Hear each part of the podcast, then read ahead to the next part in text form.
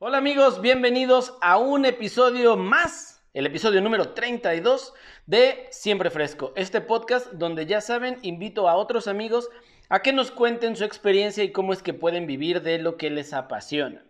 En esta ocasión mi invitado es mi queridísimo Fernando Hinojosa, o mejor conocido en redes como el buen Hino.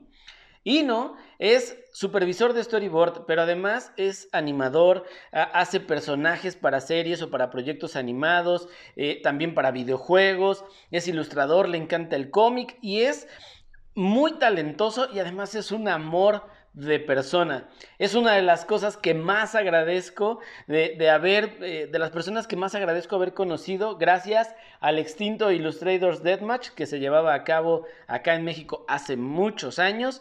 Y pues bueno, ahí lo pude conocer, de ahí se formó esta amistad y la verdad es que es un amor, es un amor de persona, así que no voy a decir más, quédense y disfruten muchísimo de este episodio porque estoy seguro que si les gusta la animación, los cómics, eh, la ilustración, van a aprovechar muchísimo toda la información que el buen Nino nos tiene en este episodio. Así que quédense, bienvenidos a este nuevo capítulo de Siempre Fresco.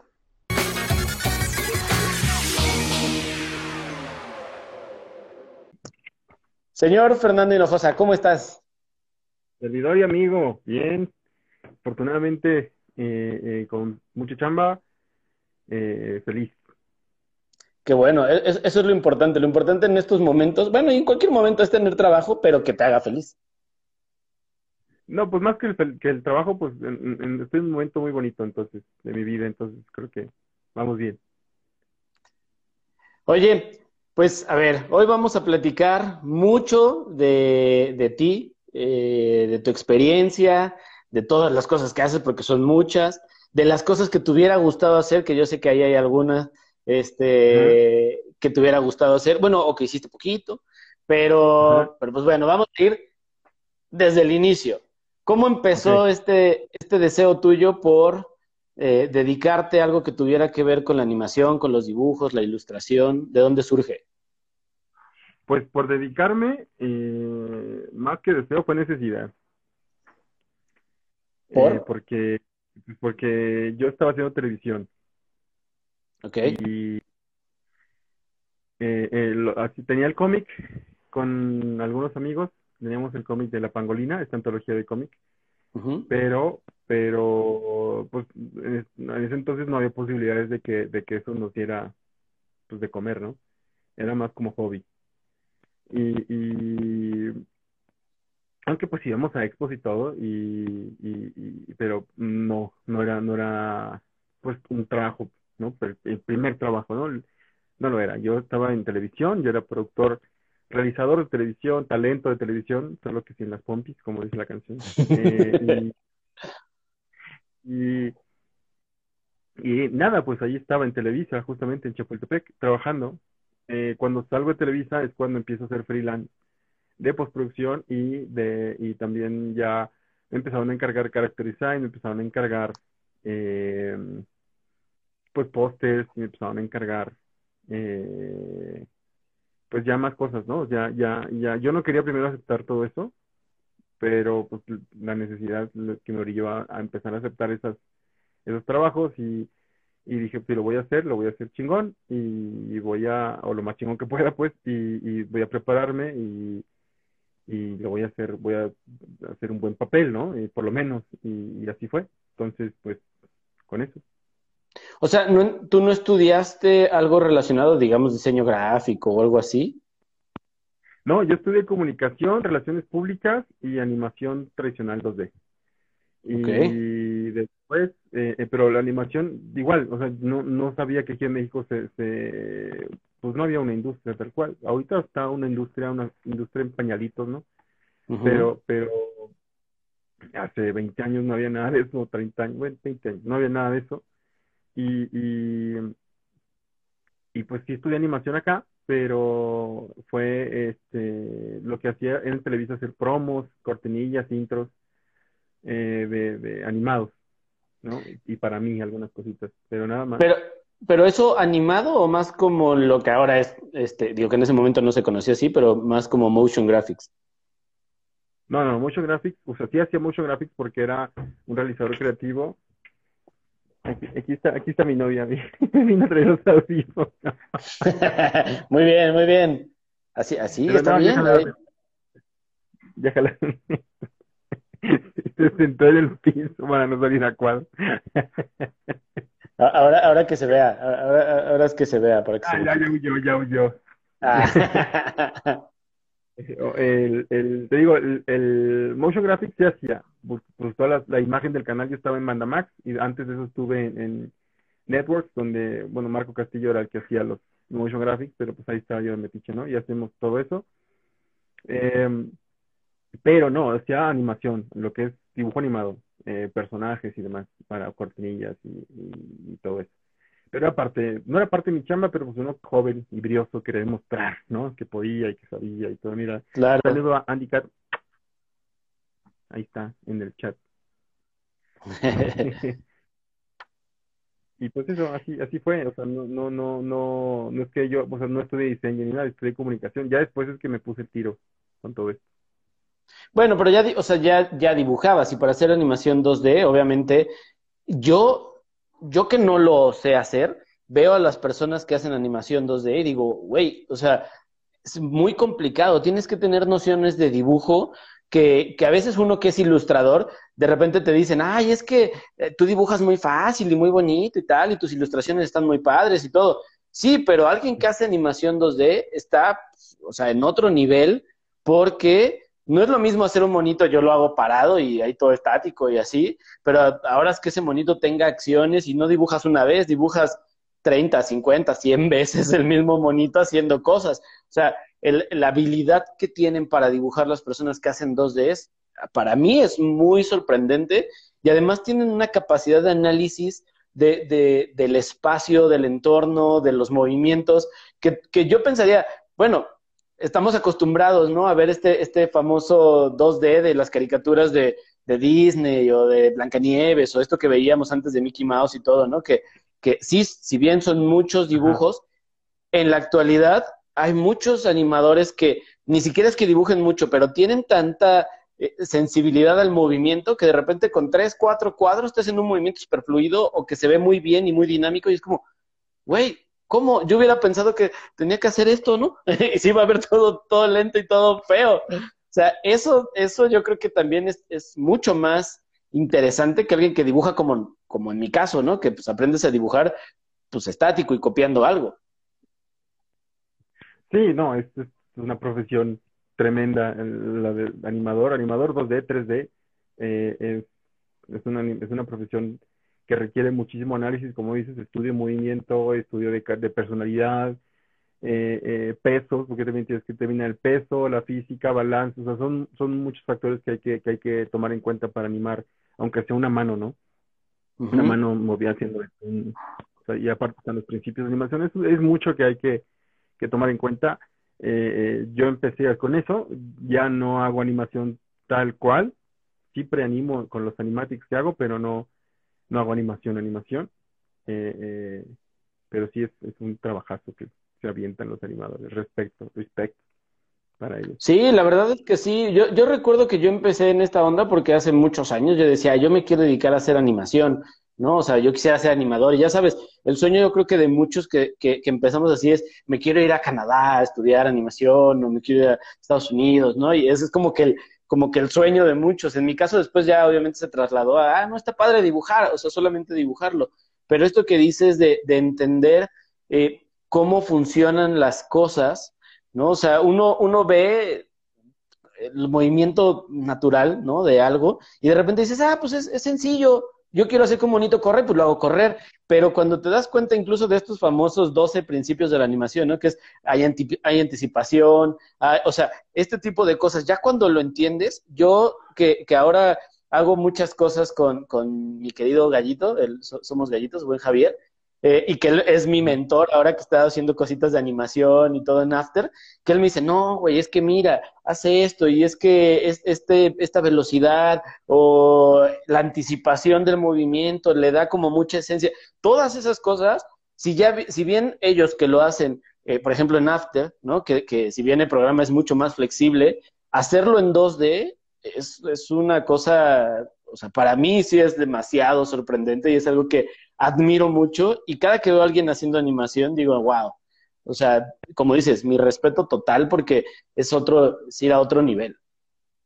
Sí, no, son unos cabrones. Ah, pues se pueden decir groserías aquí. Sí, sí, Ah, dilo, dilo. cabrones. Los animadores son bien chingones. Y donde estoy ahorita, no puedo hablar de dónde estoy ahorita trabajando. Bueno, sí de dónde, pero no qué. Eh, pero son unos animadores bien, bien chingones. La verdad, está quedando bien bonito el juego. Oye, además esa esa es la otra. Sí, ahorita, ahorita vamos a llegar a eso. Esa es la, esa es la cosa, yo creo que también padre, ¿no? Que tiene, a diferencia de la ilustración o del dibujo como tal, o del diseño, ¿no? La animación, que tú ves una ilustración terminada, un dibujo terminado y dices, ah, está, está padre, ¿no? Se ve bonito, o funciona. Pero empiezas a ver una animación, y sobre todo tú que has estado tanto en este medio, empiezas a ver desde, desde esta parte de cómo era la idea, desde bocetos previos con stories ahí mucho más burdos y luego afinar esos stories y luego hacer un animatic y luego ya empiezas a ver este cómo, cómo son la animación este cómo se le llama esta onda es como el rough no como burda pues sí. Y después la empiezas a ver con color y después ya ves efectos. O sea y cuando empiezas a ver todo ese proceso y, y, que realmente cobra vida la idea que tenías o sea ahí sí literal cobra vida pues yo creo que es una sensación eh, pues muy gratificante no Hay hasta memes de eso, ¿no? De que están ahí, ¡ah! Y ya que el monito así, ¡pup! ¡ah! Se ve bien padre. Sí, Sí, o sea, que de repente Sí, cualquier sí. cosa que, que ya dices, wow, logré que se moviera el cabello, ¿no? O sea, o, o una tela, o que, o que la cara de sorpresa fuera, o sea, realmente se viera de sorpresa. De esas cosas, es como, wow, eso, esa, esa magia que a fin de cuentas tiene la, la animación y que, como bien dices, o sea, en cualquier ámbito, 3D, 2D, tradicional, eh, pero, pero eso pues, no, no lo va, es, es algo que siempre tiene esa magia especial que no tienen las otras eh, ramas, ¿no? De los que dibujamos. claro, no, o sea, pues es que es muy variado todo esto. Oye, y a ver, entonces sales de Televisa y después de ir a Televisa, ¿a dónde vas? ¿Cuál es tu, tu siguiente trabajo? ¿Fue igual relacionado a animación? Sí, eh, me llevaron al TEC de Monterrey a dar clases junto con el Tosani, con el White Lion, con el Wayne Jules, estuvimos ahí dando clases en el campus de Estado de México, clases de animación, de dibujo, Lo perdimos, lo perdimos. Ahí va, ahorita lo recuperamos, no se preocupen. ahí está, ahí estamos. He vuelto, Sí, no he vuelto, sí, volví, estás. ok, Eh, sí. Este, Bueno, antes de retomar, saludos a Cuernavaca, saludos a Mérida, saludos a Omar, saludos a todos, saludos Juan, a Augusto Mora también si anda por ahí. a ver, ahora sí. ¿En dónde me quedé? Va- Vamos, vamos a ver. ¿En dónde me quedé? No sé si, no sé si, a ver, yo creo que ya te veo bien. Te sigo escuchando me- medio trabado. Sí. Yo te escucho bien. A ver, hagamos algo. Vamos a probar los otros audífonos, amigo, que te dejaron ahí. Vamos a ver. En una de esas puede, puede ayudar. ¿Te Y ahorita ya retomamos otra vez. No sé si ya nos... Yo creo que es la internet. Maldito internet.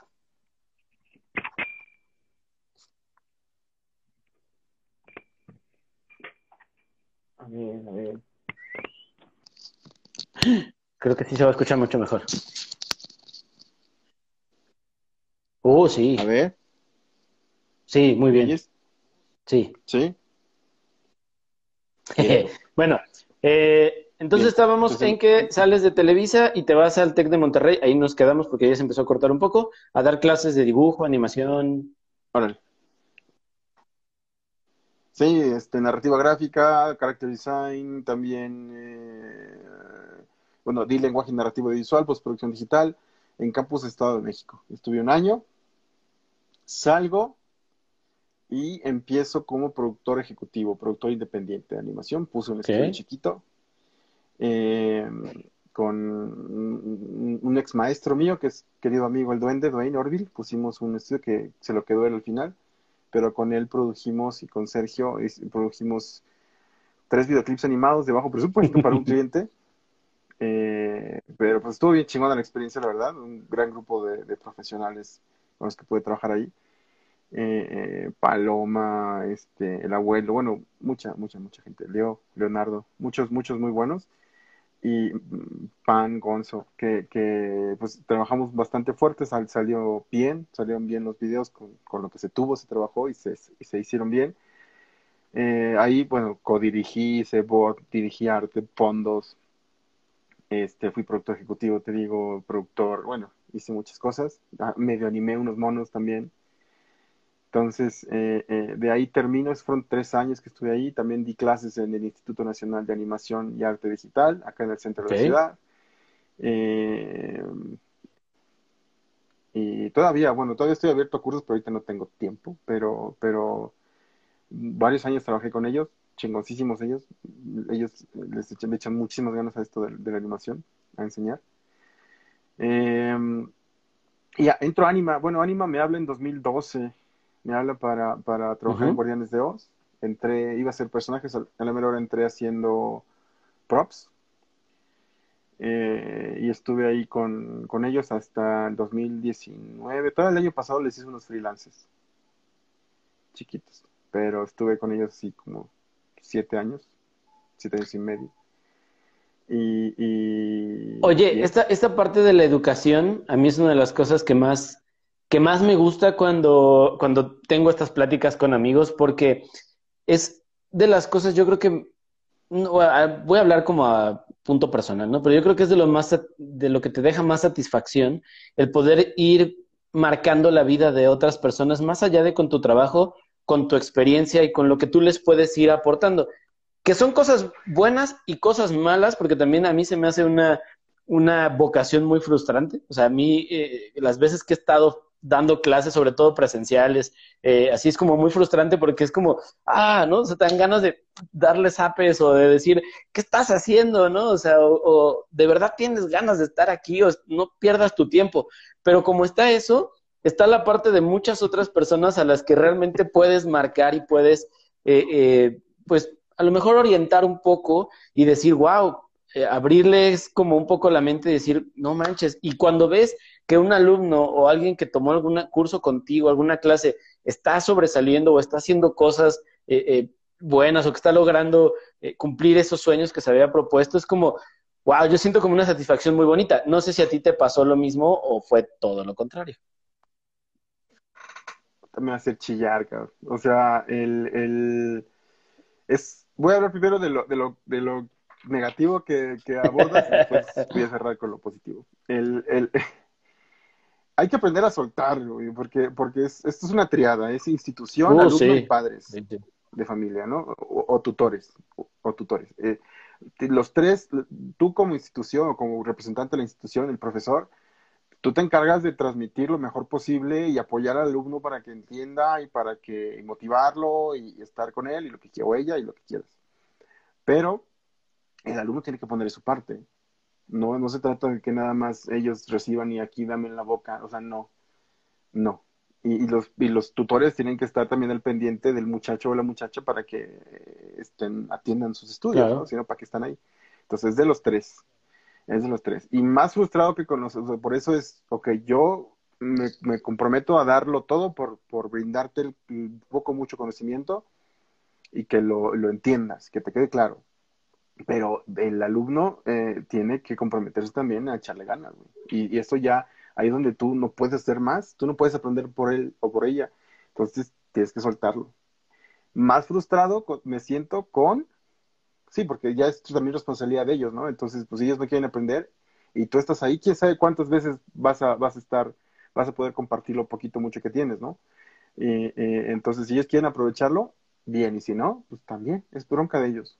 La cuestión que más me frustró es con la institución, con las instituciones académicas. Eh, de alguna manera he estado, eh, eh, bueno, cerca del TEC, de la UVM, de la Autónoma de Zacatecas, del Hipócrates en Acapulco, de la Universidad Americana de Acapulco, del Instituto Nacional de Animación y Arte Digital. Entonces, ya han habido acercamientos de otras escuelas también. entonces, mm, mm, sí me cuesta un poquito. Una, que, que, que paguen tan poquito. Hasta Ujú. Tech te puedo decir que paga poco. Eh, este, en todas esas pagan poco.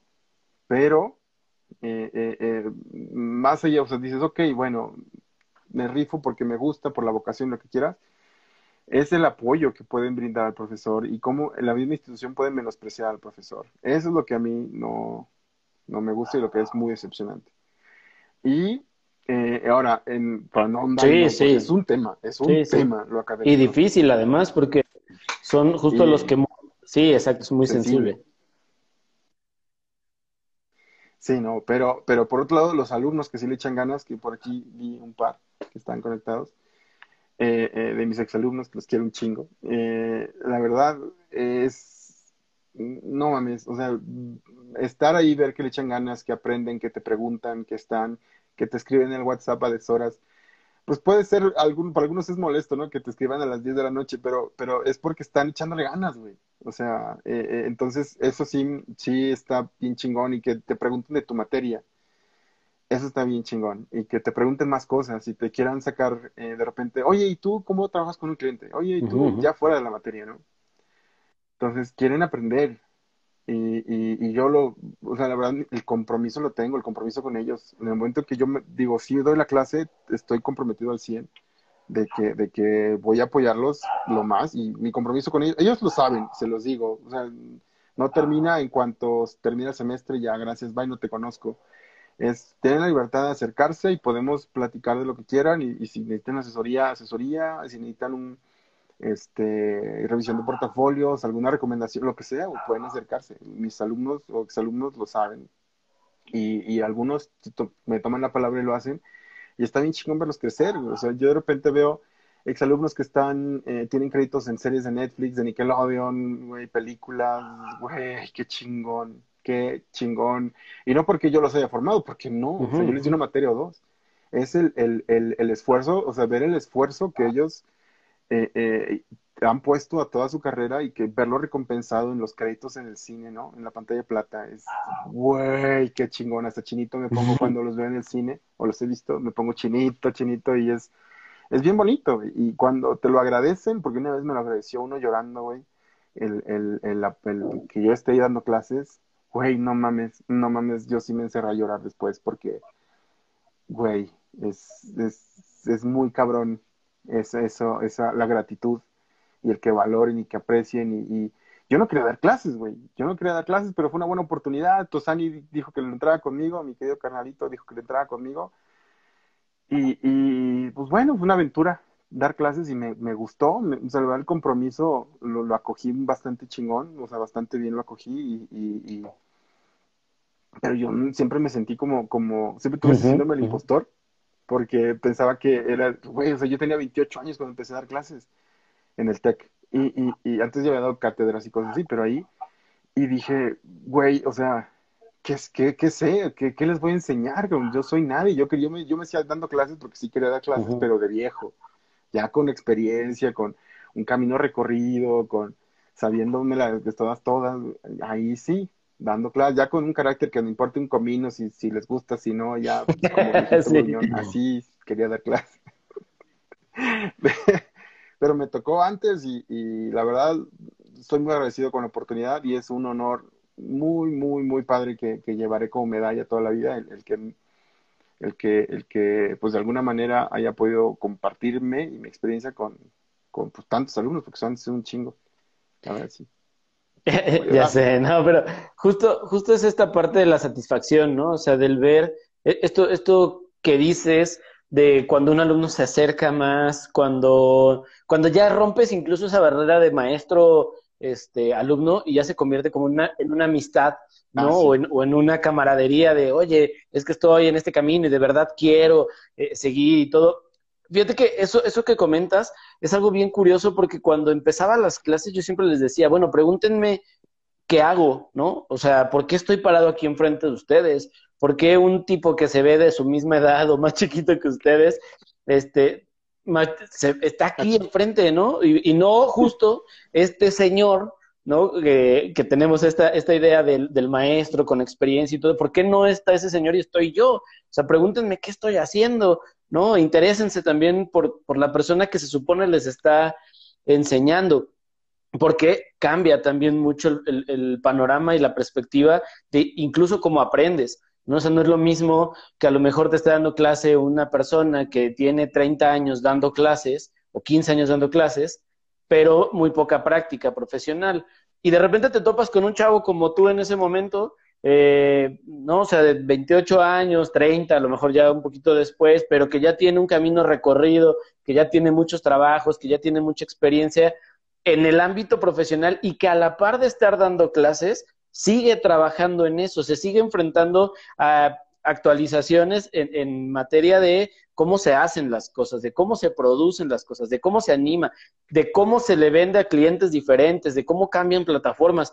Todo esto, la verdad es que cuando el alumno aprende también a identificar eso y a absorber eso de un maestro que, está viviendo y que está eh, ejerciendo realmente lo que te está enseñando, yo creo que es algo invaluable porque realmente es, pues, aprender y poderte equivocar un poco, ¿no? De lo que está viviendo esa persona y tú entender y decir, ah, bueno, cuando ya llegue ahí, ya sé cómo funciona o ya al menos tengo un panorama mucho más amplio. A lo mejor eso no, eso no quita que la voy a regar en muchas cosas, pero ya tengo un panorama más amplio y ya puedo ver yo las cosas desde otra perspectiva. Sí, no, o sea, y desde el punto de vista de alumno igual te puedo contar de, de profesores que tuve o maestros que tuve que, que uno, ah, pues es chileno, ah, pues chido. Y, y de repente, ¿y cómo es que está aquí, no? Si es chileno. Ah, pues yo estudié en, en, Bélgica y estuve trabajando en no sé dónde y tengo un doble doctorado y también fui seleccionado a básquetbol de mi país en las Olimpiadas del no sé dónde. Uh -huh. Cabrón. Entonces ya empiezas a, a, a, a, ya conociendo a la persona un poco más su trayectoria, ya puedes eh, abordarlo de otra manera y hablar de, en este caso de un sociólogo, hablar de sociología con un, con un contexto mucho más amplio, ¿no? Y ya empiezas a hablar, ya te empiezas a investigar, ¿no? Pues cómo es en Chile, cómo es en Bélgica, cómo es en, no sé. Y, y, y, y sí, o sea, pero, como dices, hay unos que nos, hay alumnos que no se interesan y que están de paseo en, en, en la clase, y, pero hay muchos otros que no. Y con uno, con uno, güey, con uno que, que, que sepas que le hiciste bien con esta persona, con eso, güey. Sí, con eso ya, ya, ya valió todo. Esto, esto que dices de de, ver eh, el nombre de alguien conocido en los créditos de, de, una película, de una serie, de una caricatura. Es como, wow, porque digo, yo, yo que lo veo con amigos, ¿no? O sea, como ustedes, que de repente pues veo, eh, obviamente una película en el cine o en Netflix o en una plataforma, en la que sea, ¿no?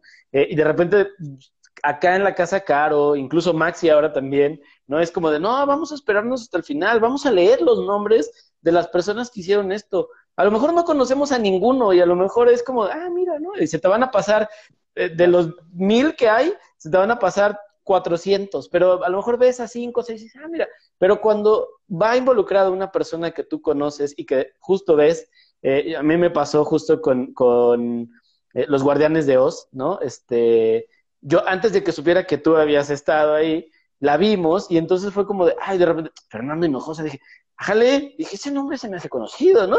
Y, y entonces es como de, órale, qué chido. Y sí te da mucha satisfacción. O sea, la verdad es que sí te da mucha satisfacción el poder eh, ver eso y a dónde están llegando las personas que tú conoces y que admiras. Ahora, eso te digo como amigo, no quiero pensar como maestro que, que o, como, o como amigo mucho más cercano, ¿no? Eh, con estas personas, que sí es como, wow, qué chido, ¿no? O sea, lo, lo, está logrando y lo está haciendo y lo está disfrutando. Eso está bien padre.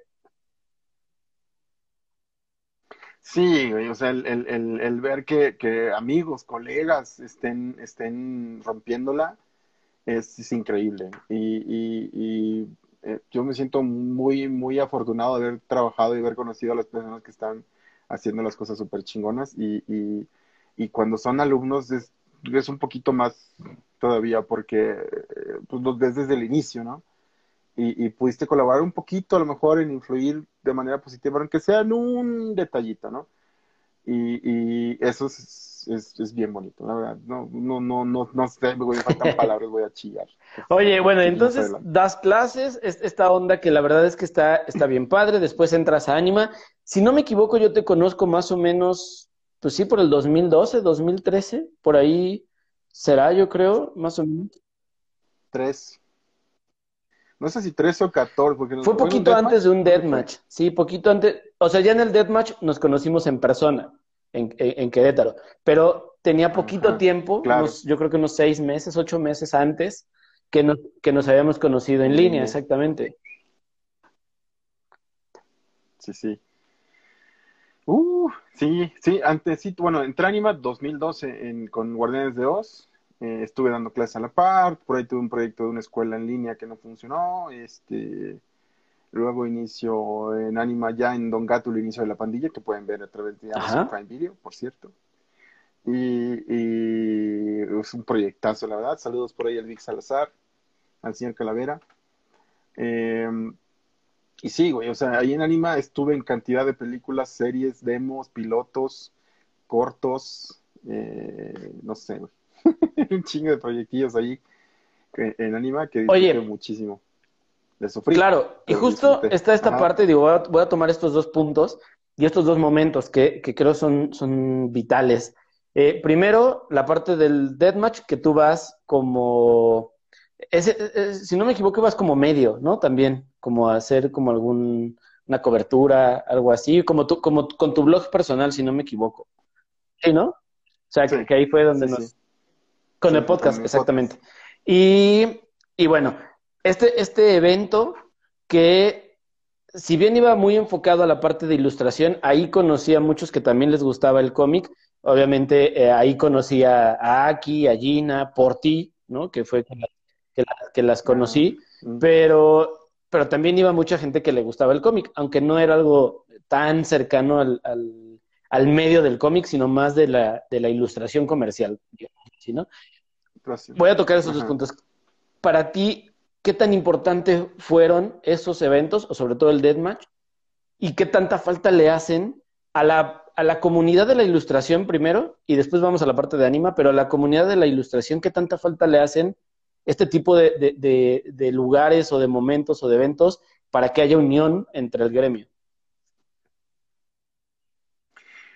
Güey, son lo más estos eventos. Haces una cantidad de networking increíble, haces eh, bonding con tus colegas, con tus amigos. Hay amigos que no ves por la distancia y que ahí convergen y está chingón. Y como se llena Querétaro, en este caso en Deathmatch se llenaba Querétaro, eh, pues compartías habitación con otros ilustradores y colegas y amigos y, te ibas a la peda. O sea, era una, un nivel de networking bárbaro.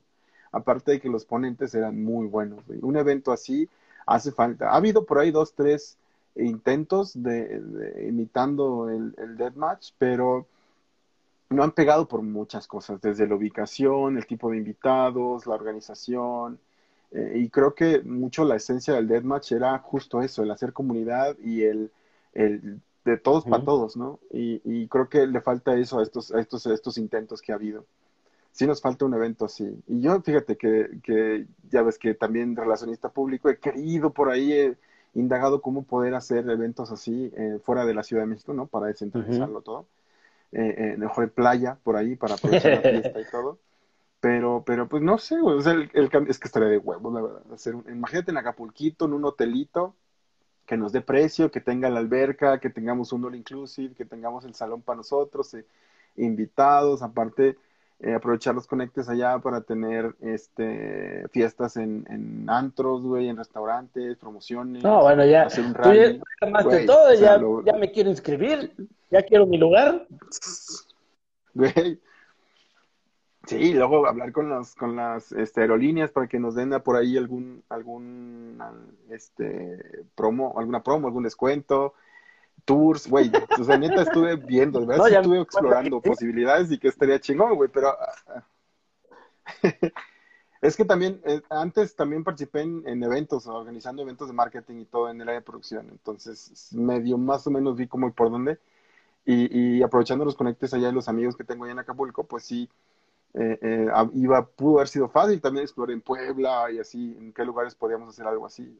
De alguna manera, afortunado o desafortunada, ya no, no, no tuve el tiempo y las capacidades económicas de, de hacerlo, ¿no? De, de, iniciarlo, pero sí, ahí estaba, ahí estaba. Y seguro que así como yo, alguien más, ¿no? Eh, si hace falta un evento así, definitivamente sí.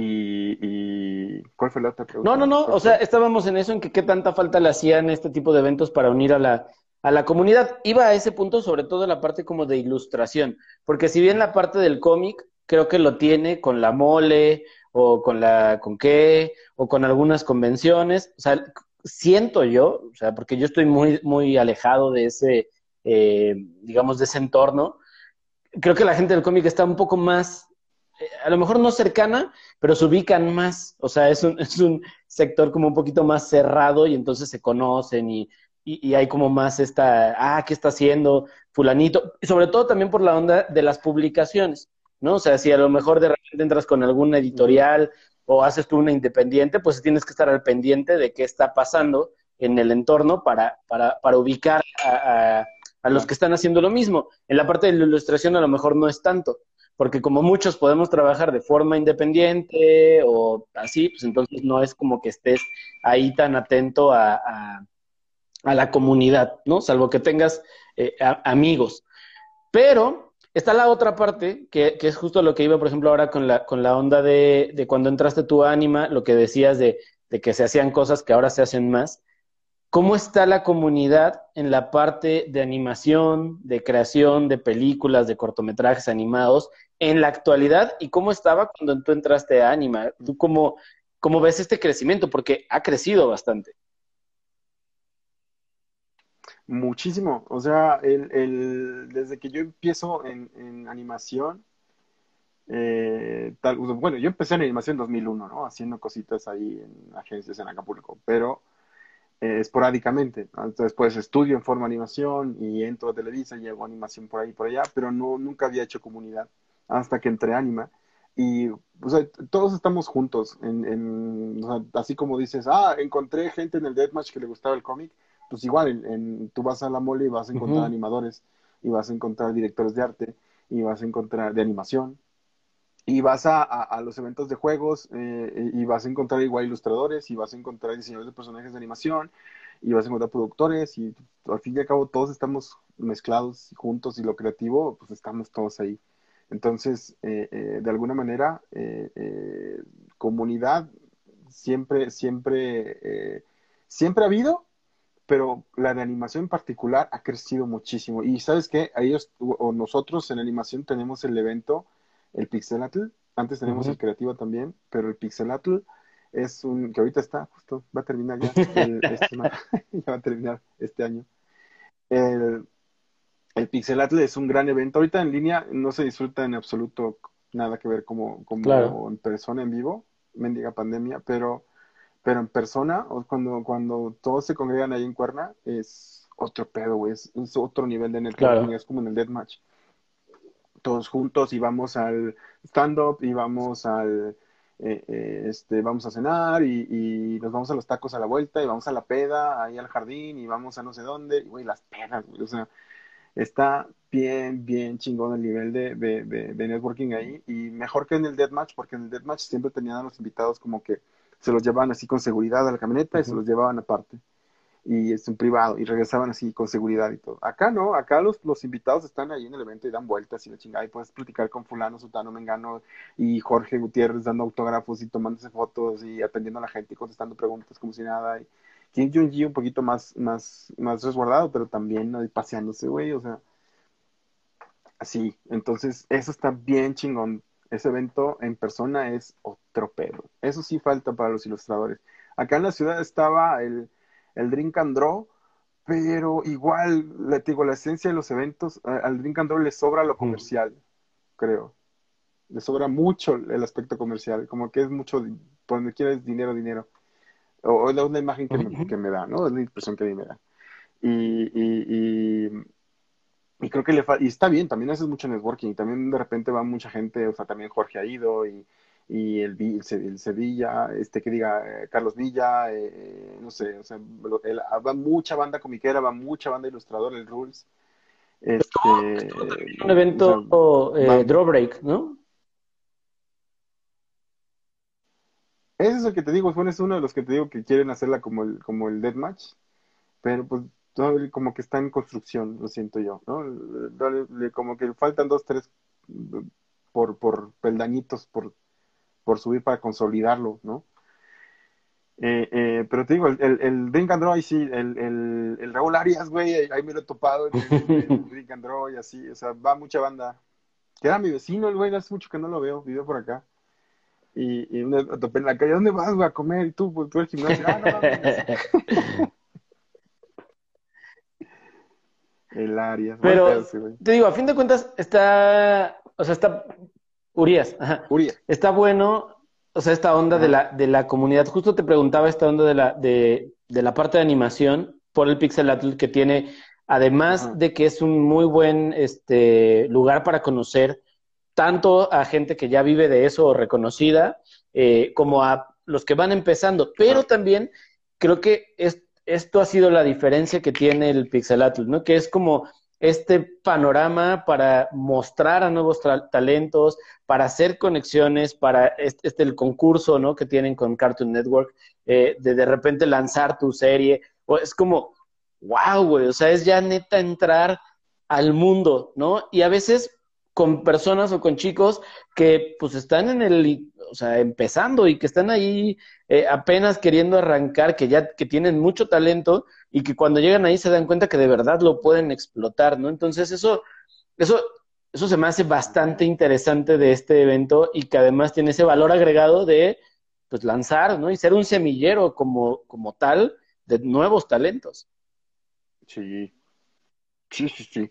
Tiene una labor titánica lo que hace el, eh, eh, José, eh, Chris y Jordi. Es una labor titánica con el Pixel. Ellos y todos, ¿no?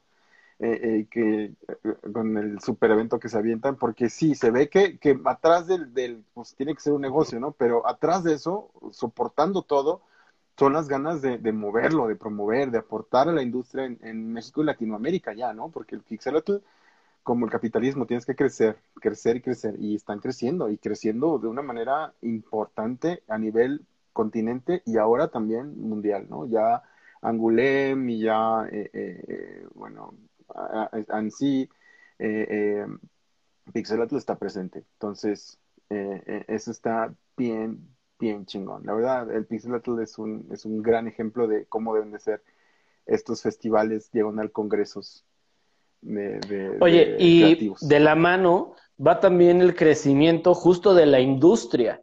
O sea, más allá de, del apoyo a los jóvenes y tal, o sea, va el, el, crecimiento de la industria que si bien no sé, es mi perspectiva, tú me lo dirás obviamente desde adentro, ¿no? O sea, mi perspectiva desde afuera es como, hay algo todavía en la animación, eh, sobre todo en México, o sea, no, no voy a abarcar como todo Latinoamérica, pero en la animación, sobre todo comercial en México, que hay algo que a mí personalmente como que todavía no me engancha del todo, no, no en la calidad, porque he visto trabajos, o sea, yo vi, digo, Guardianes de Oz, que yo creo que fue de los, de los, de los proyectos que tiene Anima, eh, sumando las leyendas y, bueno, está el Chavo, ¿no? También es de, es de Anima. Eh, ajá, los guardianes, los guardianes como que a, mi punto de vista rompió también o rompía con, con esta onda de caer, yo, y que pasa incluso en el cine, o sea, no solamente en la animación, como caer en el cliché del tema de México, ¿no? O sea, de, ah, como somos México tenemos que hacer algo que identifica a México. Entonces, eso como que a mí es lo que no, no me cuadra. Y por ejemplo, Guardianes era como una historia no tan, este, que no se siente tan México, ¿sabes? No porque esté mal, porque obviamente pues está el chavo y seguramente el chavo es un éxito, las leyendas son un éxito, eh, pero como que siento que falta ese desvincularse de, de México, o sea, del tema de México. No sé, es, digo, es mi perspectiva desde, desde afuera, como espectador y como como consumidor, no nada más, sin ir a la parte este, de, ay, si me gustan o no el diseño de personajes, tal, sino simplemente como en contexto general. ¿Tú crees que es así o que yo lo veo de, o sea, que yo estoy mal de mi cabeza. que también, que también. No, no, no. Mira. bueno, vamos, aquí tocaste dos puntos. Primero, la, eh, tocaste el tema de la industria y, y después el, el tema de, de, del nacionalismo, ¿no? O, de, o de lo local. Yo creo que está bien que, que acojamos nuestra identidad y la transmitamos en nuestros proyectos, creo que está bien. Creo que la intención es lo que nos puede estar, entrecomillado, fallando. Porque eh, lo que se ha hecho es, miren México, miren aztecas, miren luchadores, o sea, es, es como, sí, esto es México al grito de... No, no. ¿Qué pasa con Estados Unidos? ¿Qué pasa con Japón? Que ellos lo hacen de una manera intrínseca. Ya está ahí, ¿no? Está, eh, eh, forma parte de. Es, es, así es Estados Unidos. Lo vamos a contar la historia de Nueva York, pues así es Nueva York. O sea, no estoy diciendo, miren Nueva York, como la película de Estados Unidos que subió en Netflix. o sea, no, no es así. Que si eso lo pones aztecas, es lo que quiere hacer México. Dicho de una manera satirizada. Eh, y no, o sea, lo que se ha querido hacer en México. Y no, no va por ahí. El, el, creo que las leyendas es un gran ejemplo porque no es, miren, por mi parte, de repente tienen momentos que son muy así, pero en general no ha sido así. Sobre todo las, las, las series de Netflix no son así de, miren, esto es México y viva México. No, no, no, no son así. Y creo que eso va más hacia allá, que es lo que hace también en Japón. En Japón te retratan la, la, la vida eh, allá, no te dicen, miren nuestra cultura, nuestra nación. No, es un comercialismo, ¿no? Como, como, exacto, exacto. Que aquí muchos, no es más que de turismo, es los aztecas y el poderío del imperio. No, no, espérate. Si nosotros nos dedicamos a contar las historias localizadas en nuestro entorno, con eso bastaría para transmitirnos como mexicanos. Y ya se está empezando a hacer, ¿no? Se empieza en el cómic ve y cada vez hay más proyectos de Webtoon, o sea, cada vez hay más proyectos eh, mexicanos diferentes y, cada vez más incluso eh, eh, localizados de una manera más internacional, ¿no? Pues no están diciendo, ay, sí, las tlayudas, o sea, no, no, no, pero sí, para que vean las tlayudas, pero si hay, si hay, si hay proyectos donde se aborda lo mexicano sin decir, miren México, lo tengo tatuado, solamente es y ya, existe, aquí está. Y, si le, y le vas a entender porque vas a seguir leyendo y te vas a seguir metiendo en la historia y va, ah, sí es allá. Y ya, porque es parte de, es parte de nosotros. Con eso, creo que, creo que, creo, y, pero ya vamos, o sea, no, no, no, yo creo que ya esos, esos años en los que todo tenía que ser luchas y todo tenía que ser de muertos, ya está eh, quedando un poquito más atrás, ¿no? Eh, y, si bien hay gente que está haciendo una labor también muy importante para transmitir nuestra cultura, eh, como Jorge Gutiérrez, ya es la tercera vez que lo menciono acá, ahorita va que va a sacar Maya y los tres En, Netflix, si bien no es enteramente mexicano, es basado, como lo he dicho, es basado en, en Hispanoamérica, ¿no? En, en lo prehispánico. Eh, eh, con eso, que despierte la curiosidad, porque la gente extranjera o externa a nuestra cultura voltea a vernos e investigue y aprenda, eso es la labor que está haciendo y eso está chingoncísimo, ¿no? Con eso, con eso. Y, el tipo de proyectos que, que, así como dices, Guardianes de Oz, pues también se hicieron varios. Está, eh, creo que de lo último que se hizo así fue Escuela del Miedo y antes de eso, que ya no participé en esa, la del Cascarrabias, que esa también está en Amazon Prime. Ah, bueno, me las voy a checar. Porque te digo, yo sí tengo ese, ese, no sé, no, no, es, no es malinchismo, porque luego a veces también, ¿no? La banda como que dice, ah, es que es malinchismo y, y no te gusta el cine mexicano y tal. No es que no me guste, o sea, a fin de cuentas, yo me pasa, te digo, me pasa también en el cine, ¿no? Que de repente yo no puedo ver Shrek, por ejemplo, ¿no? O sea, el hecho de, que, de que se tenga que tropicalizar tanto un personaje y adaptarlo a la cultura y por qué ¿por qué el personaje habla como un, alguien que salía en la tele, güey? O sea, entiendo que está bien y que es para, pues obviamente, jalar a más público y tal, pero es como, no estaba pensado así. O sea, ¿sabes? No, estaba pensado por el que hizo ese, ese guion, no estaba pensado con esa voz. Entonces, como que esas cosas a mí me, ay, no sé, me dan cierto, eh, cierta cosa. Y sobre, y sobre todo esto, como te digo, de, de repente como que abusar, no sé, no sé, no sé si sea el término, pero como que abusar de ese, de esa temática o del chiste o del, o sea, esas cosas como, ah, no, porque se valora mucho más cuando, como bien dices, toma la esencia de que viene de ese lugar. Obviamente, eh, si lo haces como, no sé, yo me imagino los eh, eh, niños jugando en una calle de México, donde pasa un micro, donde, o sea, hay como cosas, pero el chiste no está basado en eso, sino solamente es el entorno. dices, oh, ok, funciona y sigue siendo México, ¿no? Y sigue siendo el lugar, y sigue siendo la cultura, y sigue siendo, porque pasa un poco esto que pasó con, con, con Día de Muertos y con Coco, ¿no? O sea, con estas dos, que de repente era como, pues sí, todo el mundo dijo, wow, Coco, qué bonito. Y, y, y, en todo el mundo, digo, todos lloramos con Coco, ¿no? Este, pero, o bueno, muchos.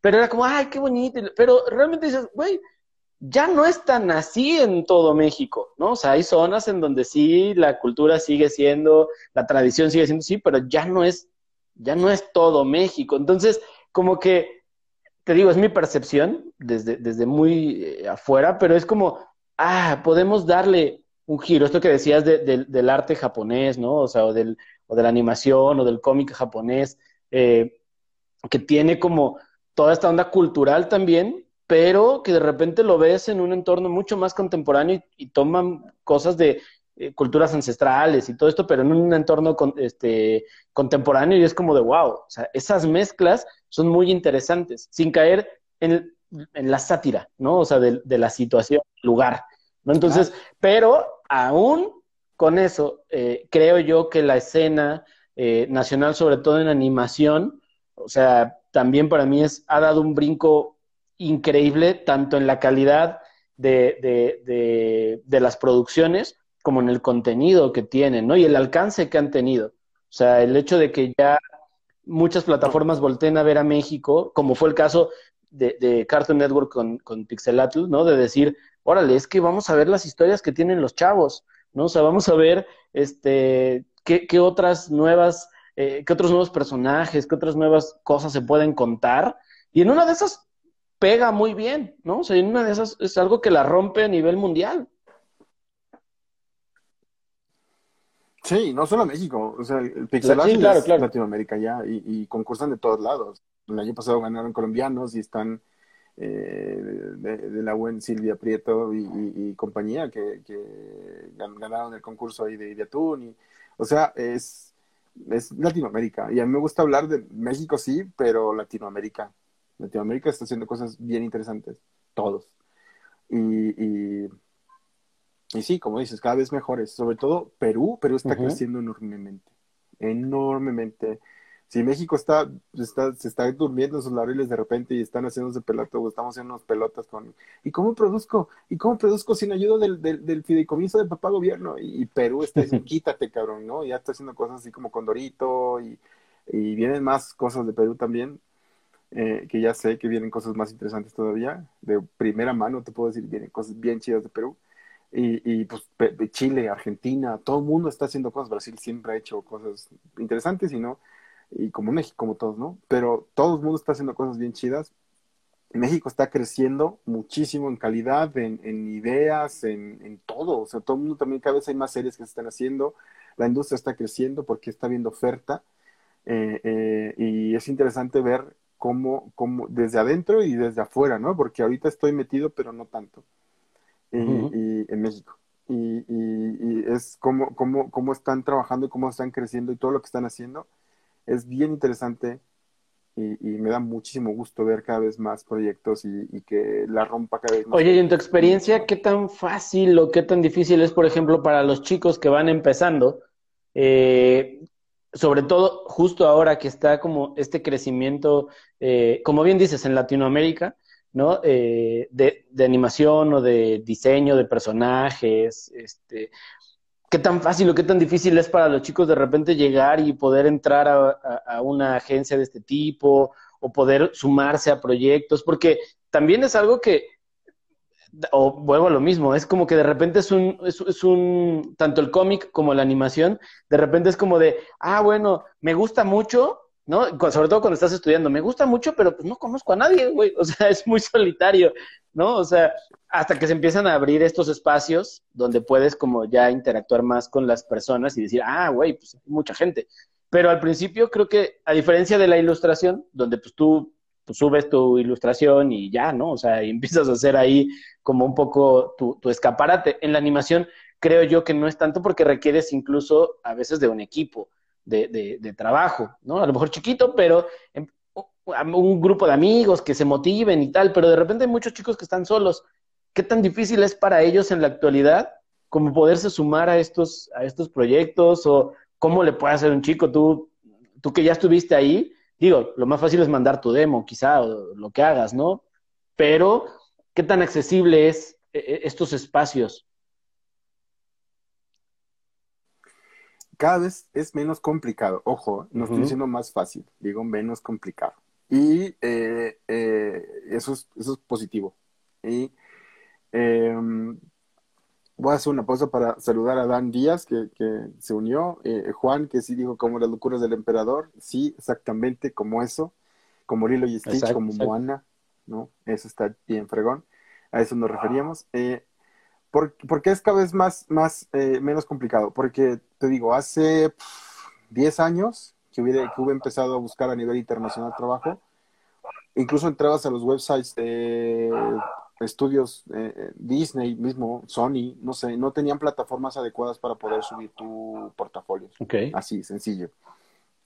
Era difícil, era difícil eh, eh, Laika creo que tenía un correo, o sea, le escribías por correo, ni siquiera podías aplicar por medio de su página. No había tantas páginas para, para buscar trabajo, o sea, era, era, era más complejo que ahora. Y, y afortunadamente ahora mm, hay casi cada, cada estudio, por lo menos mediano, mediano, grande, hay muchos chicos también que tienen sección de, en su website, sección de carreras o trabajos y sus vacantes, y mail de contacto.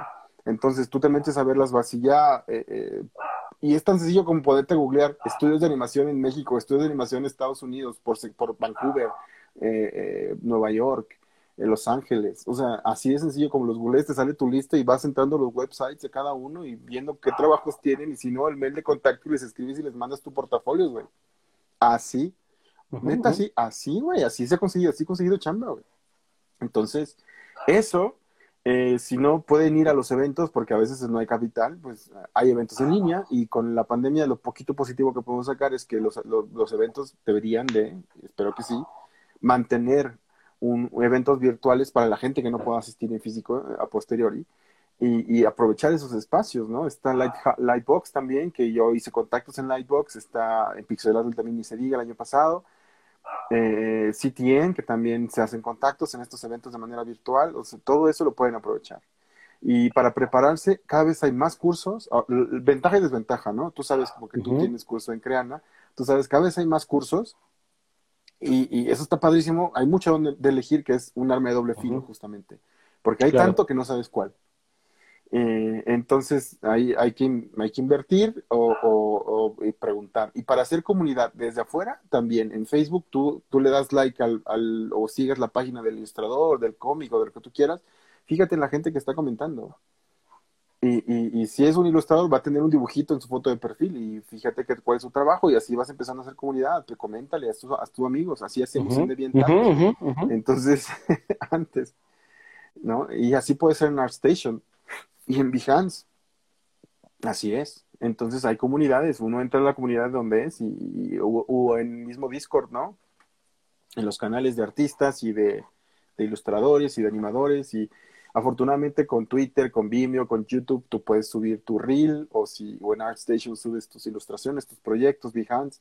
O sea, hay plataformas, hay un chingo que antes no teníamos y eso está de huevos. Y eso ha ayudado a que haya más retroalimentación, ya que haya más eh, eh, vitrinas y plataformas y la gente pueda subir, donde todos podamos eh, mostrar nuestro trabajo más y tener retroalimentación y, la verdad por eso todo, todo ayuda a que, a que las comunidades crezcan creativas, crezcan mucho y, lo mejor que podemos hacer es ver, aprovechar todas las oportunidades que nos pueden brindar y de las amenazas que pueden, o sea, hacer un análisis, análisis de todo y de las amenazas que, que, puedan tener, hacer las oportunidades, ¿no? Hay muchos cursos, ¿cuál escojo? Pues agárrate dos y si te sirven bien y si no, el que sigue y pregunta y haz, o sea, muévete.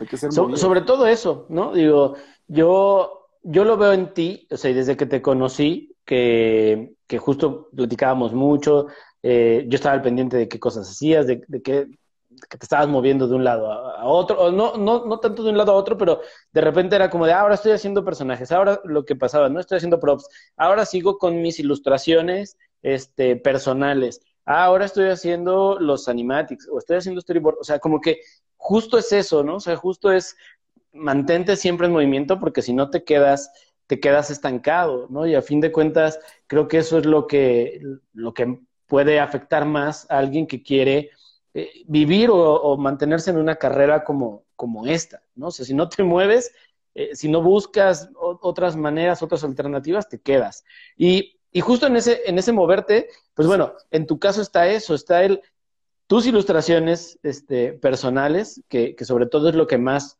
vemos en tu, en tu Instagram o en tu feed, ¿no? Sobre todo muchas chicas, tú muy bien. este, muchos luchadores, que ahorita voy a tocar ese tema. Pero, o sea, no, son tantas cosas relacionadas a tu trabajo, ¿no? O sea, de repente vemos ahí algunos storyboards o así, pero esto es porque justo por el tipo de trabajos en el que estás, eh, es como más, te limita más a poder compartir lo que haces o es una decisión personal? No, bueno, uno firma contratos de confidencialidad y no puedes publicar nada hasta que el proyecto se lleve a cabo y pues las películas tardan tres años, cuatro en llevarse a cabo, en realizarse, ¿no? Y en estrenarse, a veces hasta más. Y, y las series igual, y los cortos igual, o sea, no, no, no puedes, no puedes estar publicando porque firmas un contrato. Entonces, eso, y, y, y, si los proyectos tardan tanto, pues, y vas de uno en uno, y afortunadamente para mí yo soy muy movido y estoy en uno y en otro a la vez y se publica uno y ya estoy publicando de uno y se publicó el otro ya estoy publicando el otro, ¿no? Eh, y en el Inter, pues sí, dibujitos. Casi ya no subo tanto porque estoy ocupado entre proyectos. Y ya casi no dibujo chicas. Eh, eh, estoy haciendo, pues no sé ni qué estoy haciendo ya. Quiero, quiero que llegue octubre para dibujar cosas, cosas tétricas, creepy, de horror. Y, pues eso, sí. Oye, y en esta parte de, la intensidad del trabajo, ¿no? O sea, que, que, justo es muy demandante, ¿no? Sobre todo por el tipo de trabajo que haces, no sé, quiero pensar que para una película, pues haces demasiados cuadros, por ejemplo, en storyboard o en animático, lo que tal, eso es muy demandante, es mucho tiempo. ¿Cómo, cómo es tu vida? O sea, ya olvidémonos del medio y de todo, que ya hemos platicado mucho de todos los demás, pero quiero platicar de ti. ¿Cómo es tu vida? ¿Qué tanto es eh, pasar tanto tiempo encerrado, tu vida social, eh, amigos, familia? De repente es como de, chale, no puedo salir porque estoy muy clavado. ¿Cómo te organizas? Mira, me costó mucho trabajo, muchos desvelos, mucho sudor, muchas lágrimas, sangre, el, el entender que uno trabaja para vivir y no vive para trabajar. Entonces, y, experiencia, ¿no? Porque con la, ya que tienes un portafolio, ya que tienes experiencia, ya que tienes tus clientes, pues ya puedes sentarte a pensar y a valorar esas cosas, ¿no? Mientras esté la dichosa necesidad, pues no te, no te puedes dar ese lujo. Entonces, el, eh, eso, ya que entendí que, que es un trabajo y, pues debo de relajarme, el estrés me hace daño. Sí. Eh, te hace daño física, emocional y mentalmente, güey. Entonces hay que evitarlo a toda costa. Y si te estar 12 horas metido en el estudio me provoca estrés, pues lo voy a evitar. Aparte de que no, no deberías de estar metido trabajando más de 8 horas, 9 si quieres, si, no te dan la, comida incluida ahí. 9 horas. No puedes estar más de eso y no deberías estar más de eso. Y hay que exigirlo. Entonces yo sí lo exigía y al final, mi última etapa en anima, mis 9 horitas, llegando, la, cumpliéndose la hora, gracias, vaya a pagar, vámonos. O sea, no, no, porque si me quedo me siguen pidiendo cosas y, revisa esto y revisa lo otro y ahora hay que entregar esto y no, espérate, ¿no? Y salgo dos horas después, no, no, no, hay que darse a respetar y uno mismo respetarse y respetar sus tiempos. Y así es como puedo tener ahorita pareja, puedo tener ahorita ir al gimnasio, puedo tener un freelance constante, ¿no? Ah, aprovechando la pandemia, que no podemos ir al cine, que no podemos ir a comer, que no podemos ir a no sé dónde, pues ya puedo tener el, el, el puedo, darme, puedo tomar un, freelance que me mantenga unido a la animación, ¿no? Porque ahorita estoy haciendo, eh, estoy en un juego triple A y, y, y, a la, y, a la, par estoy ahorita con unos, unos eh, cortos animados que estoy, estoy bordeando para, para un estudio de Estados Unidos. Entonces, es, es, es este, porque me gusta sufrir. porque me gusta la animación. Frío. Quiero seguir haciendo, sí. porque me gusta el dinero. No, me gusta la animación y, y, quiero seguir eh, eh, pegado de alguna manera y haciendo esto. No voy a dejar de hacerlo nunca. Aunque esté en juegos y aunque siga haciendo narrativa para juegos y esté increíble hacer juegos. Eh, la animación, o sea, el cine es, Oye, es otro boleto. Y tocaste un punto que también es, es, es bueno tocarlo. dijiste, me gusta el dinero. Es un medio en el que realmente se puede, eh, o sea, se gana bien, o es, o, tiene ahí sus, obviamente, digo, pongamos en perspectiva, obviamente si eres un estudio pequeño, si estás empezando, obviamente no va a ser como el, ah, ya me cayó un, un video y cobro tres millones, ¿no? O sea, y que, y que entender que estos proyectos a lo mejor de repente es muy... Eh, no sé, muy impactante decir, ah, es que le metieron 10 millones a una película. Sí, pero eso no quiere decir que, se que eran 10 personas y se repartieron un millón cada uno, güey. O sea, es muchísima gente, ¿no? O sea, entonces, eh, a veces estos números son muy engorrosos y uno pensaría y dices, ay, güey, qué chido, les ha ir súper bien, pero a veces no es así. ¿Es, es, estoy, en lo, ¿Estoy en lo cierto o, es, o estoy equivocado? No se gana bien, pero se puede ganar bien. Ok. Claro. es diferente. Es diferente. Porque, porque en México no se paga bien.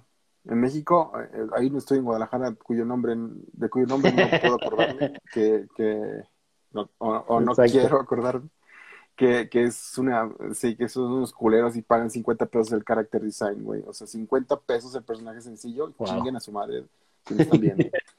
Y, y, sí, güey, o sea, entonces eso está de, la cola, güey. Entonces no, no, no, eso es, una mentada de madre, ¿no? Eso no es apoyar la industria, eso es, eso es, eso es abuso. Sí, claro, claro, Tal cual. Entonces, y hay otros estudios, igual no, no voy a decir quién, que cuando les comenté de esto, ay, entonces no pagamos tan mal, de los males el peor, el mejor, ¿no? Tampoco. También, porque, ¿qué es eso, no? O sea, Sí, güey, eso no quiere decir que pagues tan mal. Eso quiere decir que no eres tan culero.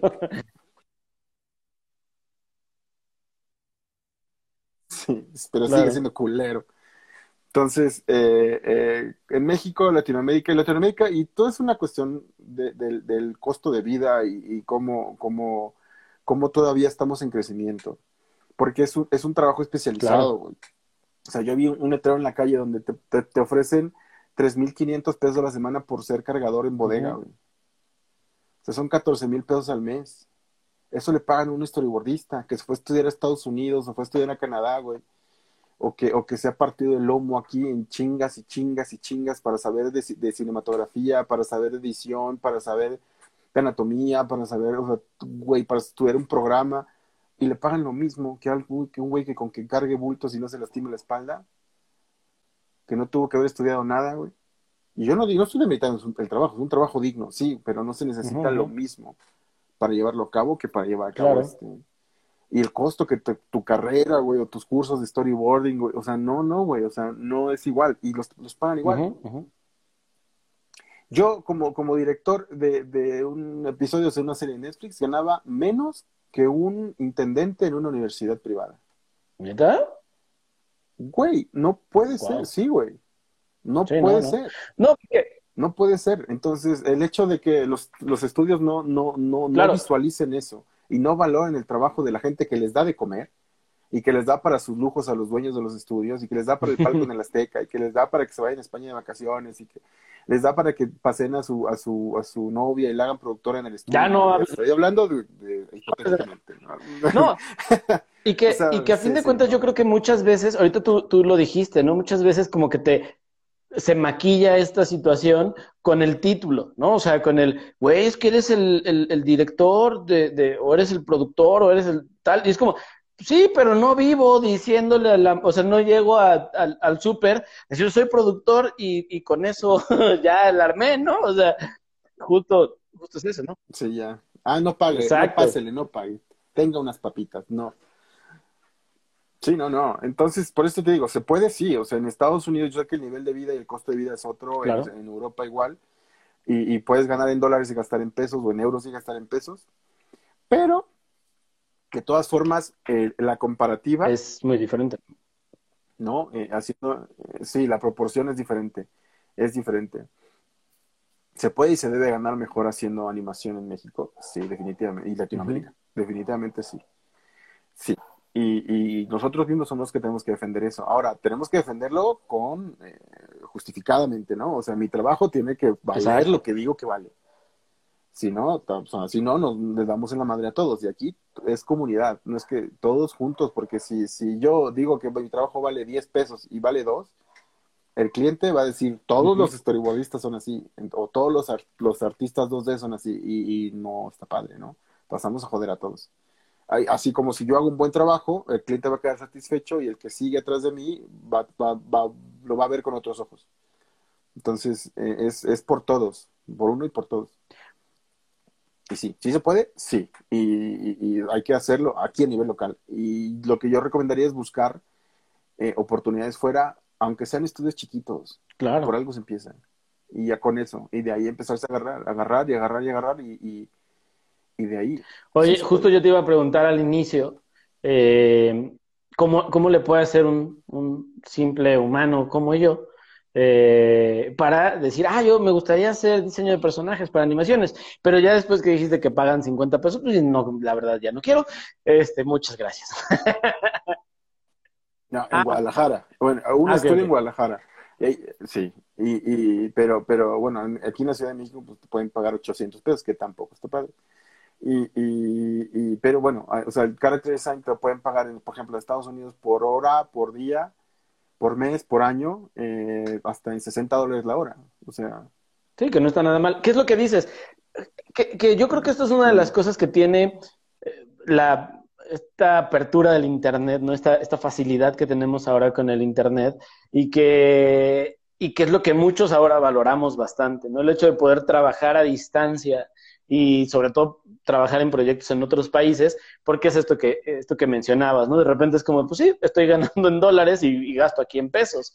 Y es como, te sientes como, como señor jubilado, ¿no? Este, de Estados Unidos que viene a vivir acá y, güey, es que ¿por qué le va tan bien o por qué gasta tan bien? Pues porque él cobra en dólares y gasta en pesos, chavo, ¿no? O sea, o, o en la moneda que sea en Latinoamérica, o sea, independientemente de México, ¿no? O sea, y, y es como, bueno, está padre y se puede. O sea, a fin de cuentas eso se puede porque es como, bueno, pues mi trabajo lo puedo hacer a distancia y puedo estar percibiendo un, un, un ingreso de alguien que estuviera ahí, o a lo mejor un poquito menos, porque también esa es la otra. Muchos estudios a veces, eh, o muchas agencias, o muchos proyectos en el extranjero, sobre todo Estados Unidos, Canadá, Europa, buscan gente de países como México, que a lo mejor les vamos a cobrar menos de lo que cobraría una persona estando ahí, pero que para nosotros sigue siendo muy redituable y siguen siendo proyectos que te ayudan bastante a tu crecimiento profesional, ¿no? Sin, sin caer en...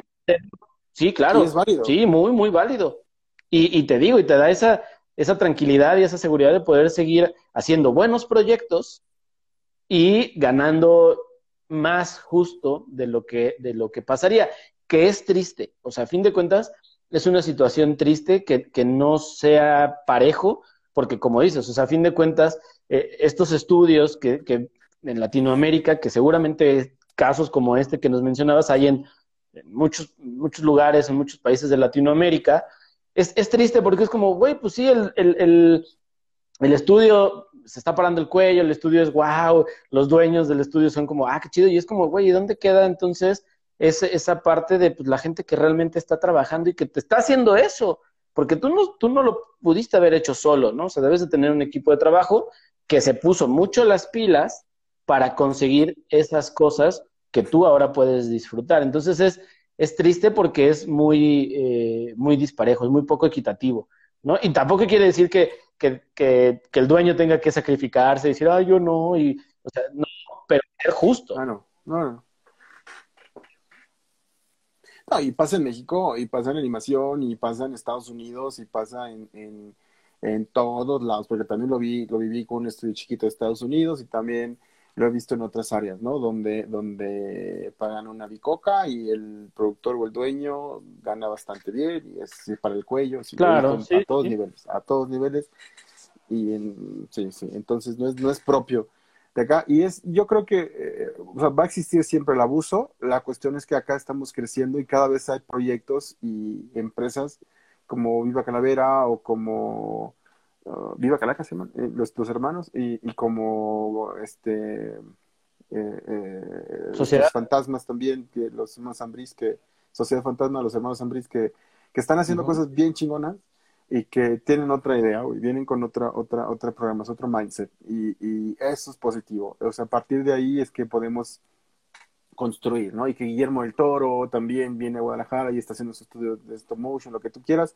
Todo eso es positivo y todo aporta positivo y, y, poco a poco esas personas que, que, están abusando se van a se van a acabar porque ya no va a haber claro. gente que quiere trabajar con ellos entonces esa es la consecuencia positiva que puedo ver a futuro mientras hay que chingarle y hay que estar aquí picando piedra y podemos ganar en dólares gastar en pesos uh -huh. y aportar no o sea aportar con esos dólares para producir proyectos propios que también esa es otra no hay formas no nada más con fideicomiso de gobierno de, de manera privada que es como debería ser para sustentarse la industria el, el producir proyectos propios con gestores eh, de proyectos, productoras que hacen, que tienen esta, esta labor gestora, esta gestoría de proyectos que te ayudan a llevarlos a cabo, que los registres, que los hagas y que los, los, este, los financies para que puedas ver la luz por menos de un piloto y después lo vendas y lo puedas, claro. lo puedas llevar a cabo, ¿no? O sea, sí se puede. Es, es, es, un camino más largo y es más tedioso porque hay que hacer labor, labor de producción.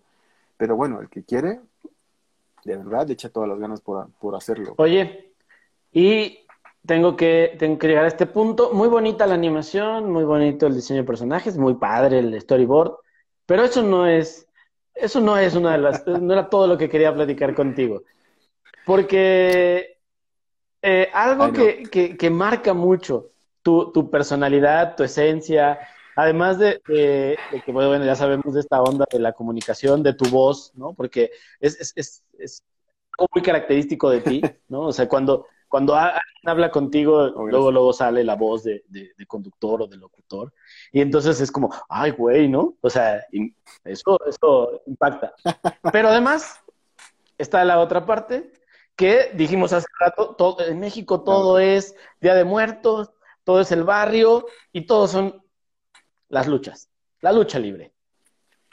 Eres, eres muy fan de la lucha sí. libre. Y así como yo creo que en la actualidad no sé, pero al menos de nuestra generación, un porcentaje muy alto de niños queríamos ser luchadores de grandes, ¿no? Yo nunca fui grande, Huevo, pero quería ser luchador. Después hubo minis, entonces podía haber encajado ahí, ¿no? Pero, pero, pero tú llevaste esto de verdad al, al, al... sí quiero ser luchador. O sea, no solamente es un, un sueño de niño, es sí quiero. Y entonces empezaste a hacer cosas, eh, de lucha libre, tienes tu máscara, empezaste a entrenar. A ver, cuéntanos, cuéntanos. Entrené lucha olímpica y corromana en la prepa, aquí en la prepa 6 de la UNAM, aquí en Ciudad de México. Eh, de hecho, fui segundo lugar interpretas ¿Eh? en un torneo de la UNAM, mi categoría, que era peso completo, por cierto, por si no se notaba. No, ahorita, y... ahorita no. eh, no. Ahorita se nota. y el, el, ya más grande, bueno, eh, me regreso a estudiar a Acapulco la carrera de comunicación y relaciones públicas, el desmadre, lo que quieras. Ya nomás hice kickboxing, allá no hice, no hice lucha. Y cuando vuelvo acá a Televisa, es que pues Televisa Chapultepec está adelantito o atrasito, como quieras, uh -huh. de la, de la México. Entonces era todos los martes y los viernes y a veces los domingos que llegaba de grabaciones de viajes y así, que tenía que dejar el equipo de la oficina, era ver la fiesta que es afuera de la arena antes de la función y después. Entonces era eh, mi amor por, por, por, la lucha libre que estaba como un poquito dormido, revivió, explotó.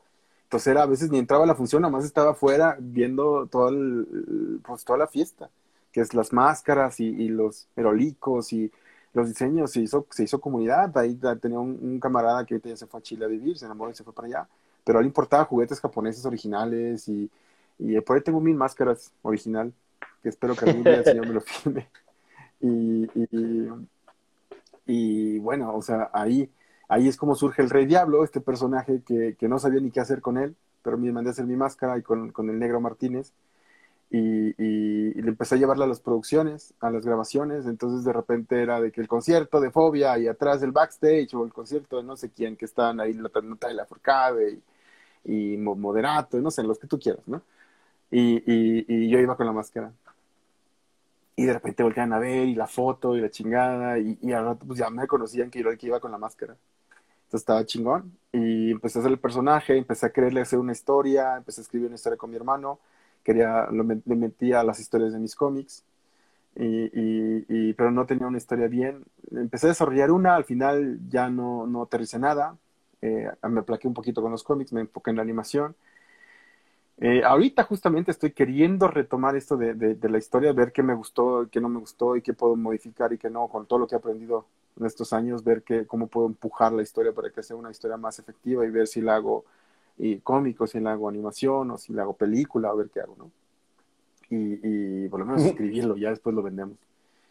Y, y, eso, entonces, pero mientras estaba en la tele, en, en justamente en Mandamax, un colega realizador me dice, oye, voy a grabar una nota con eh, Lupe Esparza, con Bronco, el gigante de América, y queremos, este, quiero que sea lucha libre, güey, pero no tengo luchador, te rifas. Y yo, pues, ¿de qué se trata? ¿De qué se trata? Pues hay que luchar. Sea, tienes que luchar con ellos. Vamos a hacerle la mamada, sí, vamos a grabar, pero pues sí, son unos chingadazos que te vas a meter con Lupe Esparza. Yo voy a huevo, güey. O sea, no mames. Con Lupe Esparza, güey. Pinche ¿Quién dice que no? Güey, estaban todos. Estaba Choche todavía, pero ya estaba malito. Choche. Y todo, Choche no luchó, Choche no estaba en la esquina, pero todos, José Luis, todos estaban ahí. Este, Lupe Esparza entrenó lucha, él sí sabía las, la, las figuras y las coreografías, se las sabía él. Entonces, él me está ganando 10%.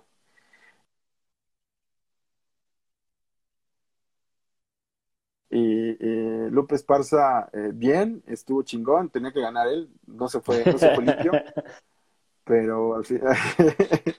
pero fue bien chingón, güey. O sea, conocer a Bronco y, y embarrarnos sudor, emburrarme sudor con Bronco. Muy pocos, chingón. ¿no? Bueno, y prácticamente. A lo mejor muchos, pero. Sí. a lo mejor muchos. No sé. No sé, güey, pero yo no conocía a nadie que se hubiera embarrado sudor con, con Bronco y, y, que menos que hubiera luchado, güey, sí. con Bronco. Salió en la tele la nota, desafortunadamente no la pude rescatar, güey, ya después ese güey qué se hizo con la cinta, luego lo corrieron, le quedó ese cabrón. Entonces ya no, ya no pude rescatarla, la cinta, el, la nota, pero sí salió al aire en Mandamax, esta nota con Bronco, y, y, y pues se puede decir que ahí debuté como luchador, debut y No, despedida. ¿Nunca la has buscado en YouTube o algo así? Como que No está, sí, pero, pero no, hubiera estado, hubiera estado, no está. Sí lo hubiera buscado estado todo. bueno. Sí, hay otros videos, o sea, hay un video mío de una entrevista que le hice a Mil Máscaras donde me pone un disque cague que es muy, muy famoso ahí en- dentro del gremio luchístico. Si la buscas en entrevista a Mil Máscaras, me vas a ver a mí en el, Ah, en el entonces- thumbnail ahí, con no sé cuántos cientos La, de la- la de voy a buscar. Y, y después de eso, ¿te dieron ganas? O sea, fue como, ah, esto hubiera estado padre ser luchador. En algún momento, no voy a decir que luchador, pero porque prometí no decirlo, eh, y ya se murió, pero me quiso, me quiso entrenar para AAA, iba yo a ser el embalsamador, pero había, estaba en, Sonora, en ese momento estaba en Sonora, y tenía que ir a entrenar a Tijuana, porque en el pueblo donde estaba no había ring para, ni gimnasio para entrenar, entonces eran todos los días o cada dos, tres, cada dos días ir a entrenar a Tijuana, ni dinero tenía, güey, entonces no, no, no tenía ni para comer, Claro. tener para los pasajes, güey, ¿no? Entonces no se pudo y se frustró mi sueño de ser luchador de manera oficial, profesional, pero pues, por lo menos sí debuté y con eso. con Claro, eso no, muy bien. Y la verdad es que, te digo, yo creo que muchos de nuestra generación en la actualidad no sé qué tanto, o sea, porque, porque ya no es tan común, ¿no? Las, la, la, la lucha libre, al menos en la tele o así, ya hay tantas este, alternativas que, que, Ajá. que a lo mejor ya se pierde un poquito, ¿no? Tendrías que estar como cerca de ese medio para que realmente eh, siga, ¿no? Como un poco empapado el- eh, la esencia de la lucha, pero para muchos que éramos, este, eh, pues, te digo, de nuestra generación, yo creo que muchos soñamos en algún punto ser luchadores. Sí, Voy a cambiar dale, el dale. teléfono tantito. A ver, ¿Te- ¿Ya me escuchas? Porque el- se me- Ya, ¿tú me Bajito, escuchas? otra vez bajito, pero Es que, es que no, no, no, no, esto- como es pinche iPhone pedorro que no tiene plug para, para... Entonces, se me acaba la pila o lo conecto a la, a la corriente o le conecto los audífonos. bueno, vamos así. Creo que era el otro audífono el que tenías, que sonaba mejor. Es que, No, no, no. por eso, es que eso No, espérate. El otro, que, el otro auricular era el que tenía el micro, creo que se escuchaba mejor. Así, Ah, ¿Así? ajá. ¿Así? Me estás regañando y. Ay, Dios mío. Me pongo nervioso. Oye, pues eh, antes, antes de terminar, una, una, quiero hacerte una sesión de preguntas así como más rápidas, que me respondas rápido este, cada una de las cosas que te vaya diciendo, ¿vale? Ya que estamos con lo de las luchas, Este, ¿tu luchador favorito? Sí, muy bien. Bueno, Yo, yo- yo así de, va a ser rápido, y yo así de, oh, claro, Lismark, sí, oye, sí. Y además, la quebrada de Acapulco, oye, sí, sí, tú muy bien. Sí. Pues, Eh, tu, tu personaje, el, el personaje de animación de los proyectos en los que has estado, que, con el que más te hayas encariñado. de los de animación con los que yo eh, he trabajado. Sí, o sea, el bueno, un personaje que hayas hecho o un personaje de alguna serie con el que hayas dicho, ah, este personaje me gustó mucho. Personaje, no persona. No persona. Pero que yo personaje trabajado. de los que han. Sí, sí. Pero Sí, que yo, sí, yo he sí. trabajado. Ok. Este, son dos. Es, es, es, es Benito Don Gato y Teodora de la Ok. La, el proyecto que más te ha gustado. Creo que el proyecto en el que estoy es el que más me ha gustado. Es un proyecto grande, la verdad, está chingón. Y, o sea, no es por dárselas a decir, está bien chingón. Y si no es este proyecto donde estoy, este juego, en Omnidrone, que es mi empresa ahorita, soy un dron, es este, que es por, por la gente y por todo, creo que ha sido Don Gato el inicio de la pandilla. Se creó un ambiente chingón ahí con Kutu, que era el director, el director, Rafa Toño, director de arte, Sam de animación, y Tláhuac, eh, César Vergara, Julián, Gus, Gus Cosío, era un desmadre con Gus, nos separaban como en la escuela, güey, para que no echaran desmadre. Entonces estaba, estuvo bien chingón la esa producción, el ambiente que se armó estuvo bien chido. ¿Tu película de animación favorita? No importa que no sea mexicana, la que sea. Ajá. ¿Favorita de todos los tiempos? A un chingo, güey. Te puedo decir, de Disney a Aladdin, de Ghibli por Pero color, una, así la que tú digas, esa, digo, porque yo te podría decir, la mía, aunque no tiene, o sea, como esta esencia de la animación y tal, yo diría El Rey León, o sea, es mi película animada favorita de toda la vida. Ah, Muy bien. No, yo no tengo una, tengo un chingo. ¿Director con el que te gustaría trabajar? Con Ron Clemens, John Muskers y Hayao Miyazaki, no juntos, pero sí. ¿Ok? Oye, proyecto. No, dime, dime, dime, dime. No, dime. Ah, que afortunadamente conocí, conocí a, a John Musker, no, a Ron Clements. Lo conocí, tuve una masterclass con él, es un señorón. Él y Richard Moore, que también lo admiro mucho, también me gustaría trabajar con Richard Moore. Y con, y con James Gunn, y con Guy Ritchie, y con Guillermo del Toro, y chingo, güey. Y con todos. Con ¿Algún proyecto que hayas visto en la actualidad en México o en Latinoamérica de animación que, que tú hubieras dicho, wow, me hubiera encantado estar en ese proyecto? Rise of the Teenage Mutant Ninja Turtles, la última de las tortugas. No mames, la narrativa está increíble, la Sakuga está poca madre, güey, y, y la, la animaron, bueno, la maquilaron en Australia, me parece, no me acuerdo dónde más. Hay dos, tres estudios la, la maquilaron. En esa, güey, me hubiera gustado trabajar. Yo creo que hubiera aprendido un chingo de narrativa ahí. Y pues obviamente en, en, en, en películas japonesas como, la- no sé, la última de Ghibli o, o sea, no sé, hay un chingo. De. Latinoamérica, Condorito. Condorito me hubiera gustado trabajar. Ok. ¿Qué te falta hacer ¿qué crees que te falta hacer eh, en el medio? O sea, no, no en tu vida, sino en el medio. En el medio, escribir y dirigir eh, o sea, junto, porque ya he dirigido episodios, he dirigido videoclips, eh, em, pero, pero quiero dirigir una película que es escrita por mí, quiero eh, escribir series y dirigir episodios de series mías, eh, eh, quiero ayudar a, desarrollar un juego. Ahorita lo estoy haciendo de alguna manera, pero de una manera mucho más involucrada, ya como diseñador del juego, eso me gustaría. No sé si escuchó mi vecino, pero, pero eso, eso, eso. Oye, si le pudieras decir a, a Lino del pasado, eh, un consejo, o sea, le pudieras decir, le pudieras dar un consejo, ¿qué consejo le darías después de todo esto que has pasado, las clases, eh, los diferentes estudios, las cosas chidas o no tan chidas, eh, la lucha libre? Uno, ¿qué le dirías? Uno es, híjole, sería así como, se puede poner muy feo, como se puede poner muy chingón tú sigue echándole ganas a lo que a ti te gusta, haz lo que te nazca del corazón, empeñate y hazlo lo mejor que puedas, como siempre, y, verás que las cosas salen bien. No te Muy bien. Toma terapia, ¿no? ¿No le dirías? Este, no, creo que esto es una conjetura de la que llegaría. lo, lo descubrirías en el camino. Oye, y la última, y que siempre les hago a todos, ¿qué te mantiene siempre fresco? Bañarme. muy bien, muy bien. ¿Cuántas, cuántas, cuántas, veces al día te bañas? Digo, porque si te mantienes siempre fresco, tienen que ser más de una. No, una, con una me basta. El café también me ayuda.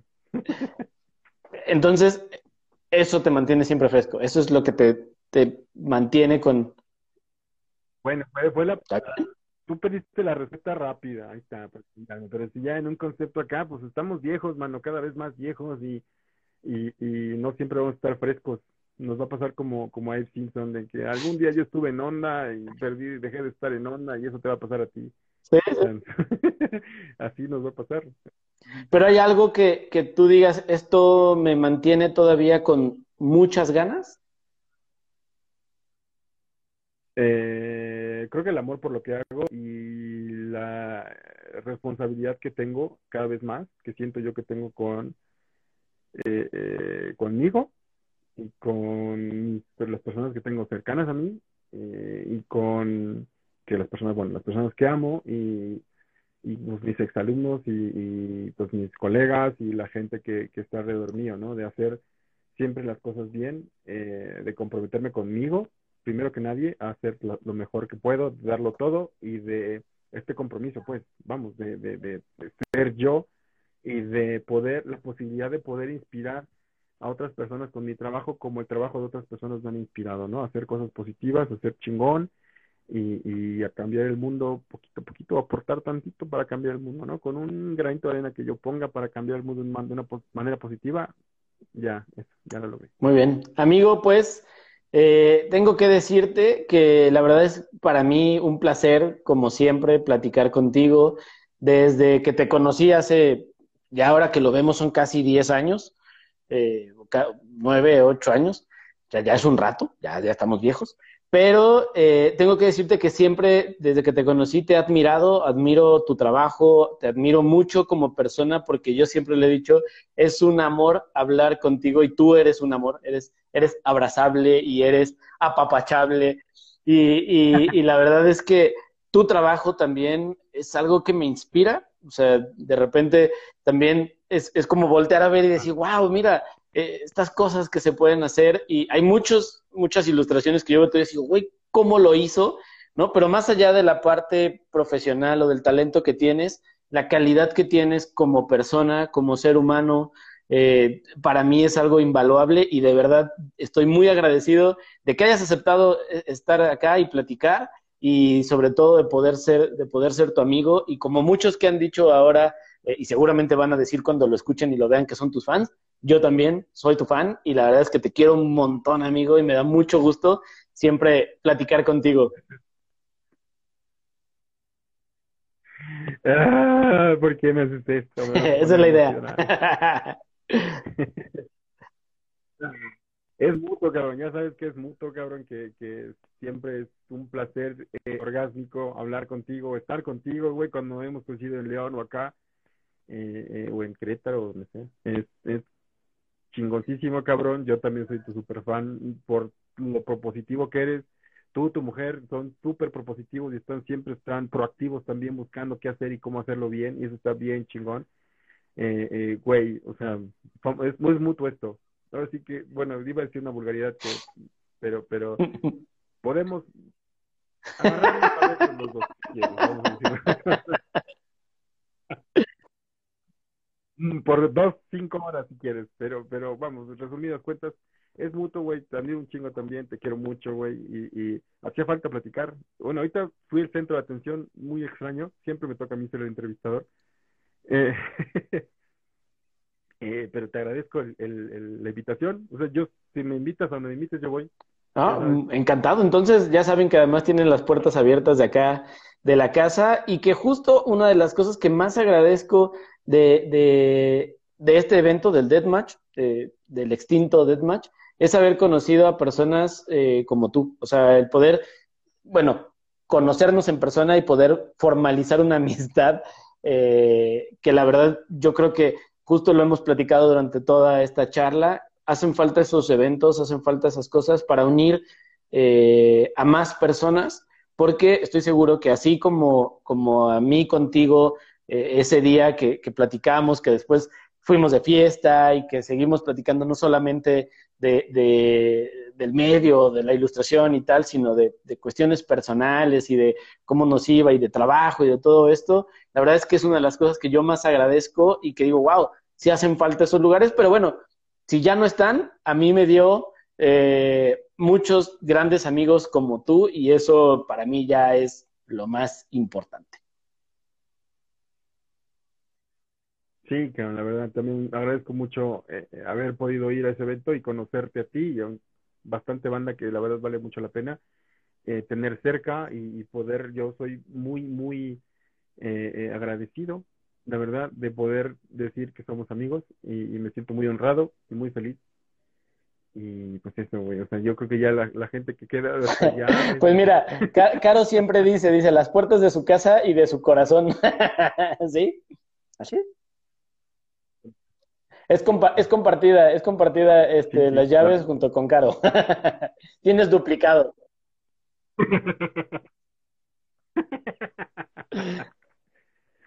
Ay, chaparrito. Pues, este, claro, amigos, sí. Sociales? Sí, antes de cerrar, me pueden encontrar en Instagram, ArtStation, Twitter, como y TikTok como Divino con H intermedia, D-I-V-H-I-N-O. Eh, me pueden encontrar en Behance, Facebook y mi website como Inorama, inorama.com, así estoy. Ahí están todas las redes sociales, IMDB, Vimeo, todo ahí está ahí. Y incluso los canales de YouTube, todo está ahí en mi página, inoramaconh.com. Sí, de todas formas lo voy a dejar en las descripciones para que también ahí vayan y le piquen y vayan y vean.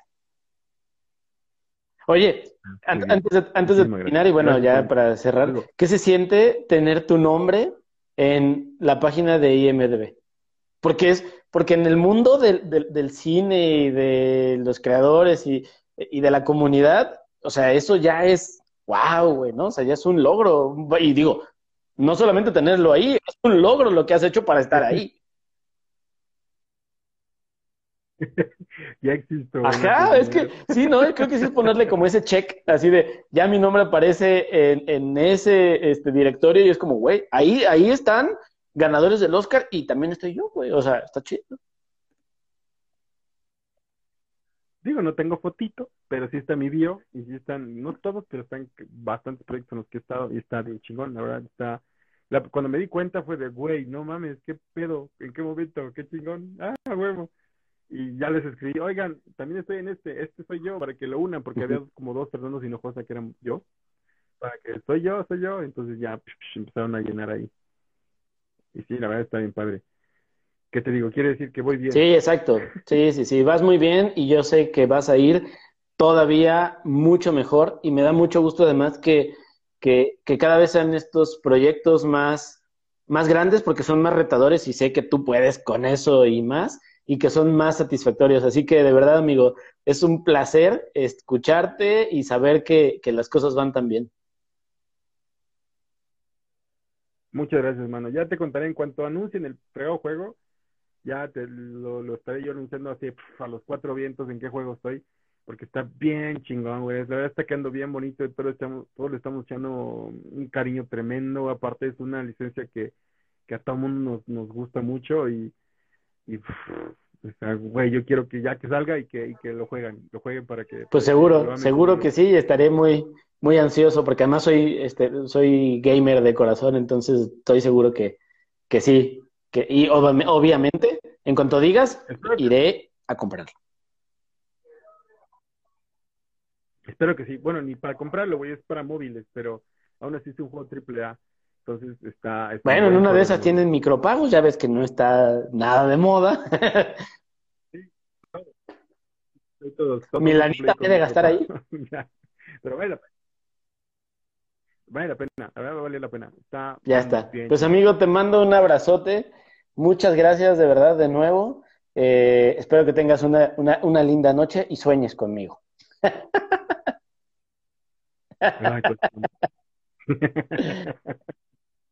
Tú también, papi. Saludos allá a Caro Maxi y a todo tu público, hermoso público, conocedor de aquí de Fresco. Ya está, pues gracias, amigo.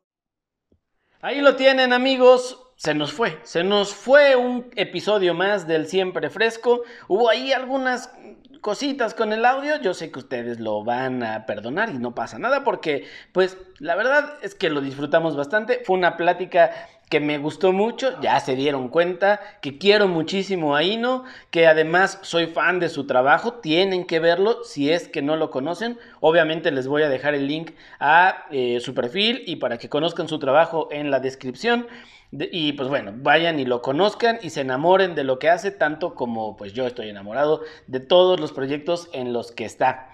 Y pues bueno, ya saben, si les gustó, compártanlo, dejen su like, suscríbanse, pásenselo a más amigos. Si conocen a alguien que está ahí, eh, algún eh, sobrino, algún primo, algún vecino, que digan, oye, eh, mira, yo vi que tú te quieres dedicar a la animación, pásenselo, pásenselo, que lo vea, que escuche esta experiencia de Ino, que ya tiene muchos años trabajando en el medio, porque estoy seguro que les va a servir muchísimo.